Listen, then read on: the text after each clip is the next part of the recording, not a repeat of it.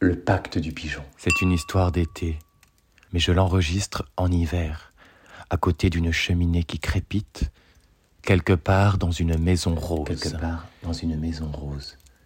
Mais tu peux l'écouter quand tu veux, tu peux l'écouter sur la plage, dans le métro, dans le train, avant de t'endormir, en marchant.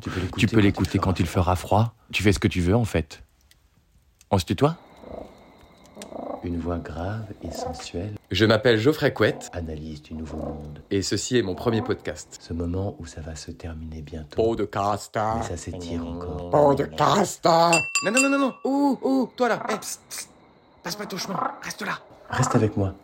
Parce que l'été dernier, il m'est arrivé un truc incroyable. Et parce que, peut-être, dans quelques minutes, tu partageras avec moi le pacte du pigeon. Non, non, passe pas ton chemin. Non, non, non. Mais depuis qu'il m'est arrivé ce truc qui m'a fait en fait pleurer de rire, dès que je vois un pigeon, limite je suis heureux. Donc je me dis je vais faire un podcast en prenant euh, tous les récits de trucs parce que tout le monde a une anecdote sur les pigeons, en recoupant tout ça et tout. Mais voilà, je sais pas ce que je garderai, mais là du coup je collecte à mort.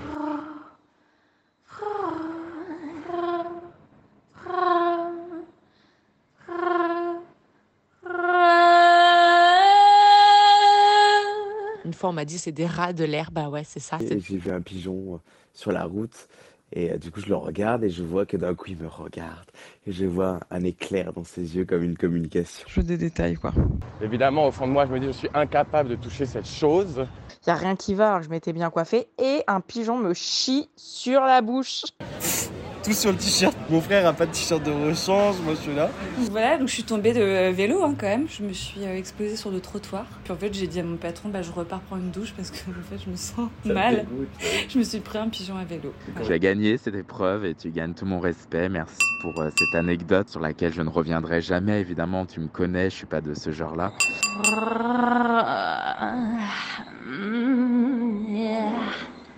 Alors cette merveilleuse histoire se passe à Casablanca en 2011 et où le Maroc a gagné contre l'Algérie et nous on était heureux, on mangeait en terrasse. Et les serveurs ils nous ont dit ne sortez pas, ne sortez pas, vous êtes fous, ne prenez pas la voiture. Nous, euh, en bon européen, on s'est dit bah si, bien sûr qu'on sort. Et nous sommes tombés dans ce taxi euh, précipitamment, genre vite, rentrez chez vous, dehors, les gens sont fous tellement ils sont heureux. Et on est tombé dans ce taxi qui avait accroché à son. Merde, comment ça s'appelle euh, L'espèce de tablette là qui est dans la voiture. Il avait un pigeon qui était collé. Sachant que je suis quand même ornithophobe. Euh, pardon les oiseaux, mais vous me faites peur. D'ailleurs, je sais pas si tu sais qu'il y a une dame qui a été attaquée par une corneille en plein Paris 16 et qui a eu quatre points de suture. Et que tout le monde m'a envoyé cet article pour me dire ne va pas dans le 16e. Bref. Euh, voilà, cet homme, il avait un pigeon accroché à son tableau de bord, c'est ça le mot, son tableau de bord, un pigeon. Et nous, on était heureux, on faisait des photos avec. Et le mec, il te l'a arraché des mains en te mettant un coup de pression parce que c'était son porte-bonheur et il t'a dit de ne pas toucher le hood-hood. C'était ça, le porte-bonheur, c'était le hood-hood. Voilà, c'est ça qui s'est passé ce soir-là et je n'oublierai jamais le hood-hood du tableau de bord dans le taxi de la muerte. Putain, mais du coup, ça me met un énorme doute. Je me demande si j'habitais pas précisément rue du Hood Ça te dit pas quelque chose? Ce qui veut dire que Ça veut dire que c'était mon destin en fait. J'habitais J'habitais rue du Pigeon. rue du Mais je me demande si c'était pas un nom de rue qui ressemblait et que ça nous avait fait rire et que c'est nous qui l'avions rebaptisé, rebaptisé comme ça. Oh, je sais plus. Attends, il faudrait que je cherche. Je sais plus.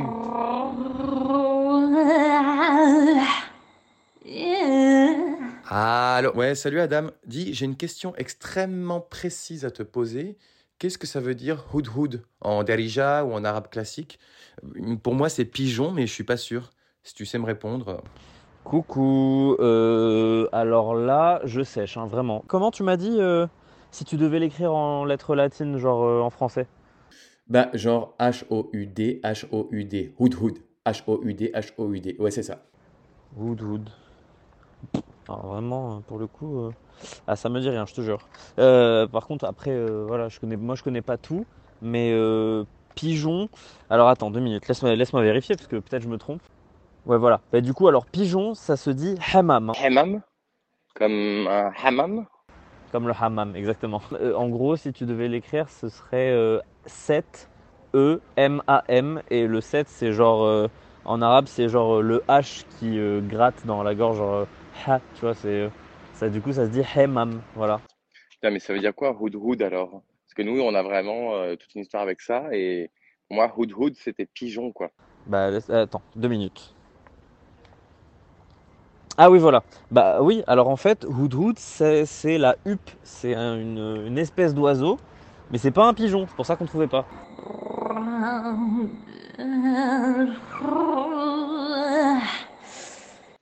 Oh, je suis deg. Mon pote, il me dit que euh, le hood hood, c'est une huppe. de huppe, de huppe, C'est pas du tout une huppe.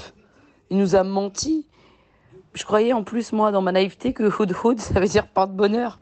Donc depuis le début, je me dis un hood hood, c'est un porte-bonheur. Alors qu'en fait, pas du tout. C'est un oiseau de malheur. Personne n'y était. On n'a rien compris à ce qu'il nous a dit, ce type, en fait. Depuis le début, je pensais que hood hood, ça voulait dire bienvenue dans le taxi. Prenez un hood hood pour éloigner le mauvais œil. Je m'étouffe tellement je ris.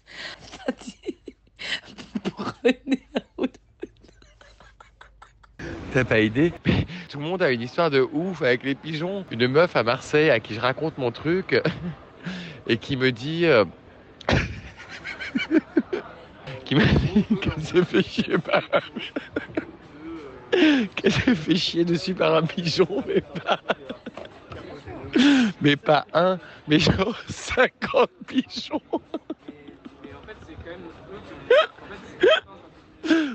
Elle m'a dit. J'étais recouverte.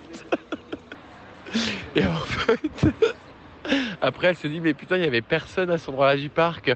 C'était genre une prairie idéale, mais il y avait personne. Et parce que les gens savaient que c'était là où les pigeons chiaient. Bon, du coup, je me pose. Je respire. Et je vous raconte ce fameux truc qui m'est arrivé avec un pigeon à Marseille.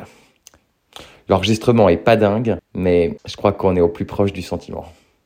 C'est parti. J'étais en terrasse au cours Julien avec mon pote Mike. Donc une grande place où il y a plein de tables, plein de monde et tout, très très cool. Et soudain, un pigeon décida d'élire domicile sur ma tête. Un pigeon qui s'est posé sur ma tête et j'ai clairement senti ses pattes s'accrocher dans mes cheveux. Du coup, moi, ça m'a fait un énorme. euh, Enfin, sur le coup, j'ai pas compris ce qui se passait, sauf quand j'ai senti ses pattes, j'ai compris qu'il y avait un pigeon posé sur ma tête. Donc j'ai fait genre ah et j'ai secoué la tête de droite à gauche. Tac, tac. Donc j'ai senti ses ailes euh, battre sur mon front. Et, et euh, du coup, là, il a décollé. Donc là, tout le monde m'a regardé, genre waouh, incroyable ce qui vient de se passer. Désolé pour toi, mais en même temps respect, courage. Et puis c'était un peu gênant quand même et tout. Mon pote euh, Mike et moi, on a eu tous les deux une bouffée de chaleur. Et alors autant moi je l'ai vécu, mais lui il l'a vu. je, pensais pas, je pensais, pas que qu'un pigeon pouvait se poser sur un être humain. Et en fait, je te jure que depuis depuis jours que ça m'est arrivé, dès que je vois un pigeon, je suis tellement heureux. Je me rappelle ce moment. Merci la vie, merci, merci, merci. Je pensais pas qu'un pigeon pouvait se poser sur un être humain. Parce que c'était lui. Parce que c'était moi.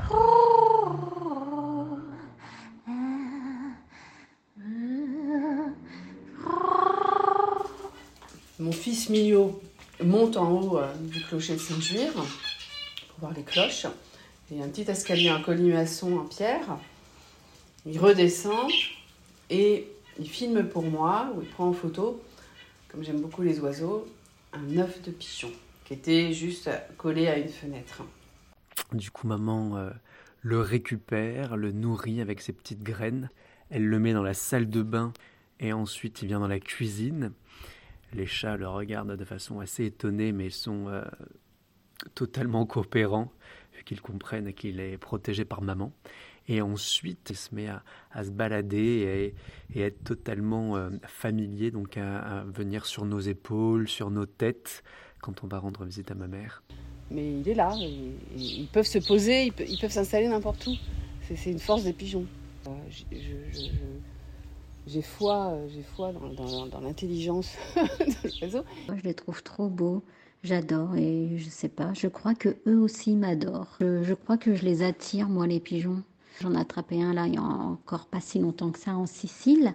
Donc euh, avec euh, toute la joie du monde, quand je l'ai relâché, euh, il s'est posé à un endroit pas très haut. Il me fixait du regard et il bougeait plus. Choqué de peur ou traumatisé d'amour pour moi, je ne sais pas. Je ne le saurais jamais. À rien de sortir, ils me connaissent, ils savent que ça y est, c'est le. C'est le bonheur, c'est la, c'est, c'est l'appétit.